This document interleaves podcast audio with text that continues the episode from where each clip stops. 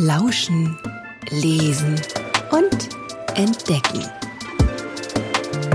Taucht mit Books at Bamberg ein in die Welt der Bücher. Du bist neugierig und abenteuerlustig, reist gerne an andere Orte oder in vergangene Zeiten, dann hast du genau den richtigen Podcast angemacht.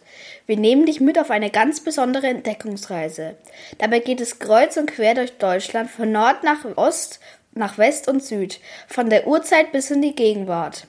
Zusammen machen wir uns auf die Suche nach den Städten, die zum deutschen Welterbe zählen. Hallo und herzlich willkommen. Wir sind Ricarda, Uli, Sarah, Ellie, Amina, Tilje, Finja, Leonie, Helena, Charlotte, Emma, Maria Sophia, Sonja, Johannes, Christina und wir grüßen euch ganz herzlich aus der Bücherei Memmelsdorf, einem Vorort der Weltkulturerbestadt Bamberg. Moment mal, Welt was? Welterbestätten sind ganz besondere Orte und Bauwerke, wie die Pyramiden in Ägypten, die Lagune von Venedig oder der Eiffelturm in Paris. Auch Landschaften wie das Wattenmeer an der Nordsee oder der Grand Canyon in den USA gehören dazu. All diese wunderschönen Orte sollen erhalten und sozusagen vererbt werden damit sich Menschen auf der ganzen Welt noch lange an ihnen erfreuen können. Dabei sind wir auch schon bei unserem Buch Abenteuer Welterbe. Entdecke besondere Orte in Deutschland. Wurde von Anna Elisabeth Albrecht und Susanne Rebscher geschrieben und ist im Magellan Verlag erschienen. Auf dem Cover des Buches sieht man viele berühmte Bauwerke, die von der Künstlerin Anne Ibelings mit tollen Farben gestaltet wurde. Unter anderem sieht man Klein Venedig aus Bamberg. Eine Stadt mit Filmkulisse. Bei einem Spaziergang durch die Altstadt Quedlinburgs hat man das Gefühl, in die Zeit der tapferen Ritter und der reichen Kaufleute der Hanse zu reisen. Tatsächlich wurden hier schon häufiger Kinofilme gedreht, die in diesen Zeiten spielen. Quedlinburg gehört zu den wenigen Städten in Deutschland, die von schlimmen Großbränden und dem Bombenhagel der Weltkriege verschont geblieben sind. Im Mittelalter war die Stadt Lieblingsort König Heinrichs I. und seiner zweiten Frau Mathilde sowie seines Sohnes König Otto I., der später sogar Kaiser wurde. Heinrich I. ließ auf dem Schlossberg eine mächtige Kirche und Häuser aus Stein errichten. Später machte Quedlinburg mit interessierten adligen Damen auf sich aufmerksam. Es wurde berühmt für ein Damenstift, das großen politischen Einfluss besaß. Quedlinburg entwickelte sich zu einer eindrucksvollen Stadt mit einem Rathaus, vier Stadtkirchen und einer vier Kilometer langen Stadtmauer, deren mittelalterlicher Aufbau bis heute erhalten ist. Als es Mitglied der Hanse wurde, zählte Quedlinburg zu den reicheren Verbündeten. Schon Anfang des 10. Jahrhunderts gab es eine Kirche auf dem Stiftsberg. Doch da Quedlinburg nun Ort wichtiger Hoftage war, wünschte sich der König einen prächtigen Neubau, ganz aus Stein. St. Servatius galt sogar eine Zeit lang als Hauptkirche des Königreiches. Im Jahr 994 verlieh Otto III., ein Neffe der Äbtissin Mathilde Quedlinburg, dasselbe Marktrecht wie den großen Orten Köln und Magdeburg und damit also auch das Recht, eine Stadt zu sein. Das Abhalten von Märkten brachte Geld in die Stadtkasse und förderte die Wirtschaft. Von Kaiserdom bis Gärtner Zwiebel. Barocke Häuser an mittelalterlichen Gassen, sieben Hügel und mittendrin ein Fluss. Das ist die Bamberger Altstadt. Es war Heinrich II., der das Bistum 1007 gründete und einen ersten Dom errichten ließ. Und zwar oben auf dem Hügel, wo es schon eine Burg gab. Nun zogen Bischof und Domherrn ein. Im Tal floss die Regnitz. Sie war die Lebensader der Siedlung. Mühlen gab es da und bald eine erste Brücke über den Fluss. Es wurden Fische gefangen, Waren gehandelt, Häuser, Kirchen, Klöster gebaut und Mauern gezogen. So entfaltete sich eine geschäftige Stadt zwischen den beiden Flussammen, genau gegenüber dem Domberg.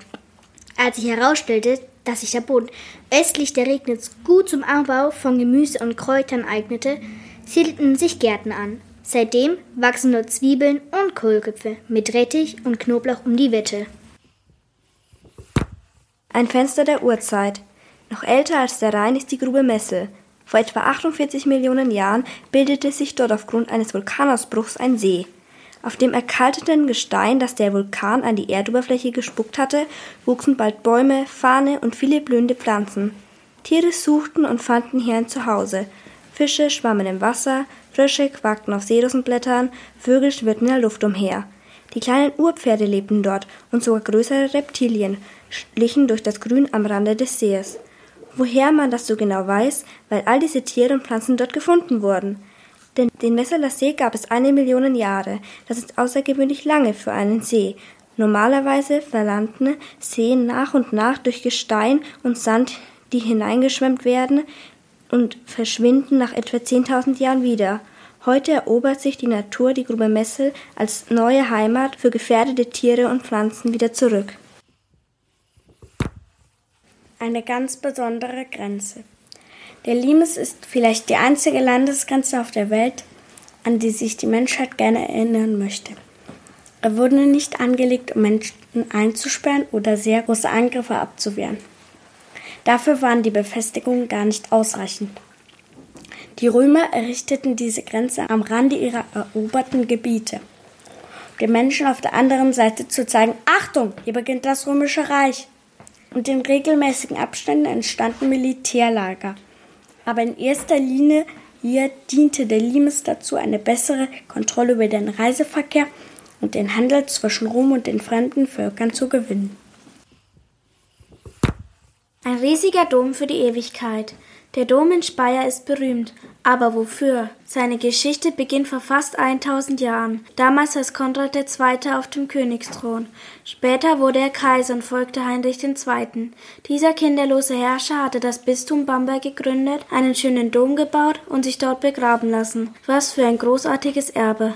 Fand Konrad das vielleicht auch? Auf jeden Fall ließ er in Speyer einen Dom bauen. Dieser sollte nun der größte der Welt werden. Aber Konrad starb, bevor seine Kirche fertig war. Man begrub ihn mitten in der Baustelle. Das war der Beginn einer großen Grablege. Vier Kaiser, drei Kaiserinnen, vier Könige und viele Bischofe wurden im Dom bestattet. Es war aber erst Konrads Enkel Heinrich IV., der die 1061 geweihte Kirche noch einmal umbauen und komplett einwölben ließ, sogar das riesige Mittelschiff. Das hatte es nördlich der Alpen noch nie gegeben. So erfüllte sich Konrads Wunsch am Ende also doch noch. Als Heinrich IV. 1106 starb, stand in Speyer die größte und erste vollständig gewölbte Kirche ihrer Zeit. Beim Dombau in Speyer erfand man vieles neu für den mittelalterlichen Kirchenbau. Zum Beispiel erkannten die Baumeister, dass die Wand den Raum nicht nur begrenzt, sondern auch gestalten kann.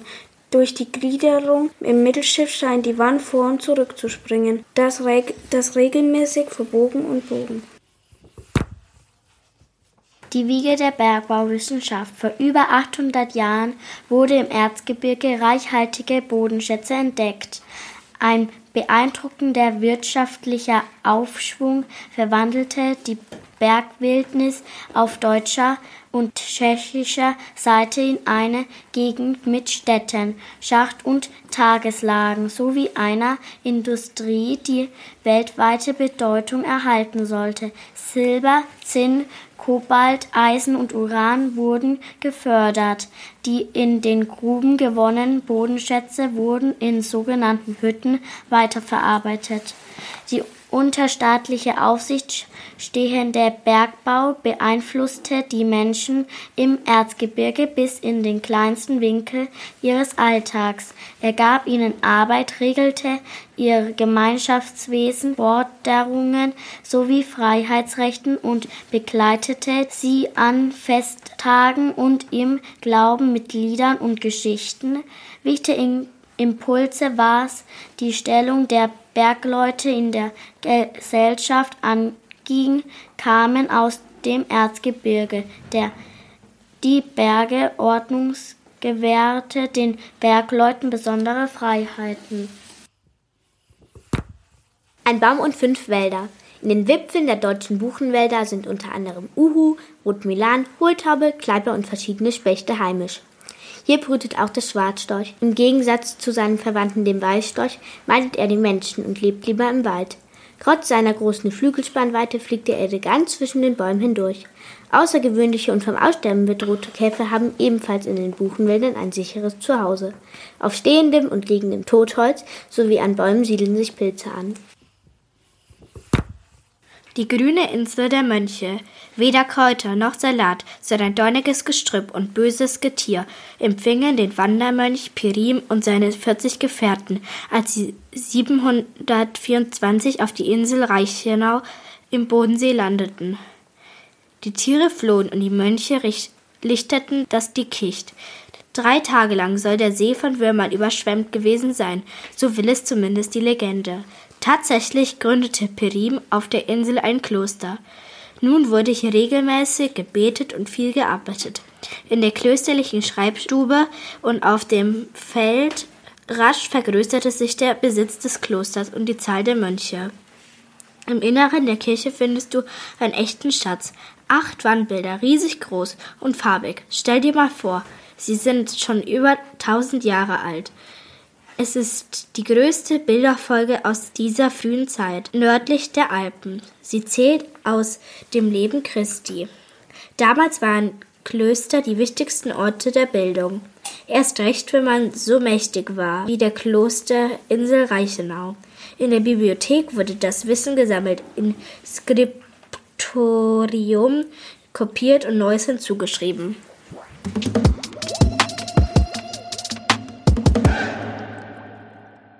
Eine Autorin des Buches, Susanne Rebscher, wohnt in der Nähe von Bamberg. Natürlich haben wir es uns nicht nehmen lassen, sie zu einem Interview einzuladen.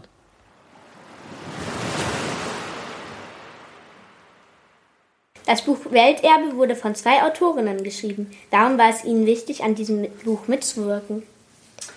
Äh, weil es äh, eine gemeinsame Idee war. Meine Freundin Anna und ich, wir machen immer einmal im Jahr Urlaub an der Ostsee, weil wir da beide einen Bezug zu haben und äh, überlegen uns Buchideen, so jeder für sich, aber auch manchmal zusammen.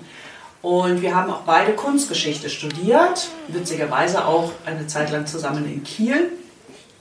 Ja, und irgendwann haben wir uns überlegt, Mensch, wir wohnen in so einer schönen Stadt, die Welterbe ist. Eigentlich ist das ja auch ein wichtiges Thema. Welterbe muss man schützen, man kann gar nicht früh genug damit anfangen. Und so war ein gemeinsames Buchprojekt äh, geboren. Und ja, zu zweit an einem Buch arbeiten macht manchmal noch ein bisschen mehr Spaß als alleine. Das Sachbuch lädt zu einer Entdeckungsreise ein. Welche Seite des Buches oder welchen Ort mögen Sie am liebsten? Also eigentlich mag ich jeden Ort, weil natürlich kennt man etliche einfach so, weil man mal dort gewesen ist, durchgereist ist. Aber wenn man sich dann in das, also Welterbe-Aspekt dieses Ortes oder ja, reinversetzt, dann äh, tun sich unglaublich spannende Sachen auf. Und es war, also wir sind auch staunend durch Deutschland gefahren ja, wobei ich ähm, bin mehr so fasziniert von der Natur oder Geschichte wie die Grube Messel, wo man Fossilien gefunden hat von Tieren äh, von vor 46 Millionen Jahr Jahren ungefähr. Und man konnte aus manchen Fossilien noch den Mageninhalt retten. Und sowas finde ich immer großartig. Wir wissen, dass Sie in Oberheit wohnen. Wie würden Sie Ihren Heimatort in Ihrem Buch beschreiben? Äh, tatsächlich bin ich vor einem Jahr nach Vierret gezogen, aber ich sage immer, ich komme aus Bamberg. Und ich gerade neulich habe ich es noch in der Gegend von Freiburg gesagt, Bamberg ist die schönste Stadt in Deutschland. Lesen Sie lieber Romane oder Sachbücher? Ich lese tatsächlich beides und ich schreibe auch beides. Wie groß ist Ihre Bibliothek zu Hause? Oh, sehr groß. Als ich letztes Jahr umgezogen bin, habe ich das erste Mal in meinem Leben auch mal ein Buch weggeschmissen, weil ich das unmöglich mitnehmen konnte. Ich hatte alleine 20 Umzugkartons mit Büchern. Also man muss dabei aber bedenken, dass man die ja dann nur halb voll machen kann, weil sonst kann man sie nicht mehr hochheben. Also ich habe sehr viele Bücher. Wir wissen, dass Sie Tiere sehr lieben. Welche Haustiere leben bei Ihnen in Oberheit? Also bei mir wohnen gar keine Tiere leider mehr zu Hause. Ich hatte meinen Hund, der ist gestorben vor etlichen Jahren, aber ich habe noch ein Pferd und einen Zwergesel. Sie schreiben verschiedene Bücher, Sachbücher und Kinderbücher. Wie kam es dazu? Also ich habe zuerst Sachbuch geschrieben, weil ich auch als Lektorin in diesem Bereich unterwegs war. Also ich, nach dem Studium bin ich in den Verlag gegangen und bin Lektorin geworden. Ne? Das sind die Leute, die dann die Manuskripte durchlesen und beurteilen, äh, kann, kann man daraus ein Buch machen oder nicht. Und wenn ja, dann ja, muss man es ja durchlesen und gucken, ob alles stimmt und so weiter. Also so ähnlich wie Deutschlehrer, die einen Aufsatz korrigieren, nur dass es ein paar mehr hundert Seiten hat, das Buch. Und ähm, dann irgendwann habe ich angefangen, Geschichten zu schreiben und tatsächlich bringe ich aber auch immer so ein bisschen Wissen in meine Geschichten rein. Also ich bin ja besonders berühmt mit der Haferhorde geworden, mit Ponys, aber ich habe es so geschrieben, dass man die Tiersprache lernt. Also irgendwo bin ich immer noch Sachbuchautorin geblieben. Darum sind Sie Autorin geworden. Also ich habe schon in der dritten, vierten Klasse angefangen, Geschichten zu schreiben, gemeinsam mit einer Freundin. Wir haben uns immer zum Lesen getroffen, nicht so zum Spielen, Lesen und dabei irgendwas naschen. Das war, fanden wir immer ganz großartig. Und irgendwann haben wir angefangen, zusammen Geschichten zu schreiben. Sie ist auch Kinderbuchautorin geworden, noch viel früher als ich. Ähm, und ja, ich wollte eigentlich nie Autorin werden, aber ich habe es immer geliebt zu lesen und zu schreiben und irgendwann ist der Arena Verlag auf mich zugekommen. Die waren eigentlich schuld daran und haben mich gefragt, ob ich mal ein Kindersachbuch schreiben will. Und damit hat es angefangen. Und jetzt schreibe ich nur noch. Also schon seit 10, 11, 12 Jahren schreibe ich nur noch. Warum haben Sie einen pseudonymen Namen? Weil ich tatsächlich das mit dem Sachbuch und den Romanen trennen wollte, damit das so klar ist in der Buchhandlung. Und weil ich habe da, also ich finde, wenn man irgendwie einen Beruf hat, dann braucht man, muss man sich irgendwie spezialisieren. Ähm, also vor allem, wenn man freiberuflich ist. Ne? Jetzt nicht so angestellt vielleicht, also spezialisiert man sich ja da irgendwo in einem Bereich, aber wenn man freiberuflich ist, dann muss man sich irgendwie herausheben aus der Masse. Es gibt ja unglaublich viele Kinderbuchautoren zum Beispiel. Und deswegen wollte ich nicht, dass Susanne Rebscher irgendwie alles macht, ja, genauso wenig wie ich als, ich habe dann als Lektorin freigearbeitet, ich wollte nicht alles lektorieren, sondern nur Sachbuch. Damit die Leute wissen, aha, ich brauche einen Lektor für Sachbuch, oh, da gibt es ja die Susanne Rebscher. So, und dann deswegen habe ich das getrennt. Und Kolb ist kein erfundener Name, das war mein Mädchenname. So hieß ich also als Kind, bevor ich geheiratet habe. Jetzt hätten wir noch ein paar kurze Fragen. Reisen Sie eher in den Norden oder in den Süden? Ich reise eigentlich sowohl in den Norden als auch in den Süden. Stä äh, mögen Sie lieber Städtereisen oder Naturreisen? Ich mag lieber Naturreisen, weil ich da ein bisschen besser entspannen kann. Das werdet ihr wissen, wenn man in der Stadt, ne, also wenn man eine Stadt besichtigt, ist es schon ziemlich anstrengend. Aber ich gucke mir auch gerne Städte an. Wenn ich in Urlaub fahre, gibt es immer so einen Mischmasch. Also ich bin jetzt nicht jemand, der tagelang nur am Strand rumliegt. Lieben Sie lieber Welterbestädte oder moderne Städte? Ähm, Welterbestädte können auch modern sein. Also modern äh, unter dem Gesichtspunkt, dass die jetzt äh, nicht irgendwie mittelalterlich, barock oder sowas sind. Zum Beispiel wie die Siemensstadt in Berlin. Und das finde ich auch sehr, sehr spannend. Also ich, ja, also finde alles spannend beim Welterbe. Reisen Sie lieber ans Meer oder in die Berge? Ja, tatsächlich lieber ans Meer.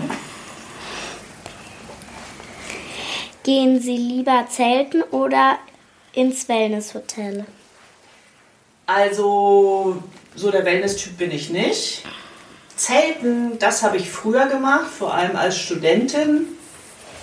Da, ähm, da habe ich eigentlich immer auch am Strand geschlafen. Ne? Man hatte ja nicht viel Geld. Jetzt zelte ich nicht mehr so oft. Jetzt gehe ich erst ins Hotel. Was finden Sie am Bamberg so interessant? Ja, also natürlich ist die ganze Altstadt mit ihrer Geschichte sehr interessant und dass wir ein Kaiserehepaar im Dom liegen haben und sogar einen Papst. Aber am spannendsten fand ich eigentlich die Gärtnereien. Und ähm, ich erzähle dann immer, dass es hier eine ganz besondere Kartoffel gibt, das Hörnler, das wohl die zu am schlechtesten schellende Kartoffel der ganzen Welt ist. Und ähm, dann hätte ich nie gedacht, dass eine ganz besondere Süßigkeit, die eigentlich nur so theoretisch im vorderen Orient entstehen kann, auch hier sozusagen gewonnen wird, nämlich aus einer ewig langen Wurzel der Süßholzwurzel. Ich habe sie auch mitgebracht. Ah ja. Und ähm, weiß jemand, was für eine Süßigkeit daraus gemacht wird? Genau, Lakritz. Entweder man mag es oder man hasst es. Es gibt sogar eine Süßholzwurzelgesellschaft hier. Und wenn man auf ihr rumkaut, dann säubert sie sogar einem die Zähne. Genial.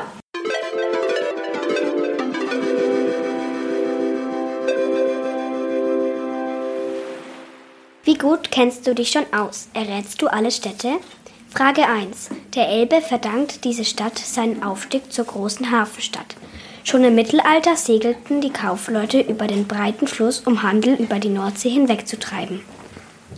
Frage 2. Gegründet wurde die älteste Stadt Deutschlands schon um das Jahr 17 vor Christus als römische Siedlungen mit den Namen Augusta Treverum. Frage 3. Als Wilhelmine nach der Heirat mit Markgraf Friedrich aus dem königlichen Berlin in dieses kleine Fürstentum kam, errichtete sie unter anderem ein berühmtes Opernhaus.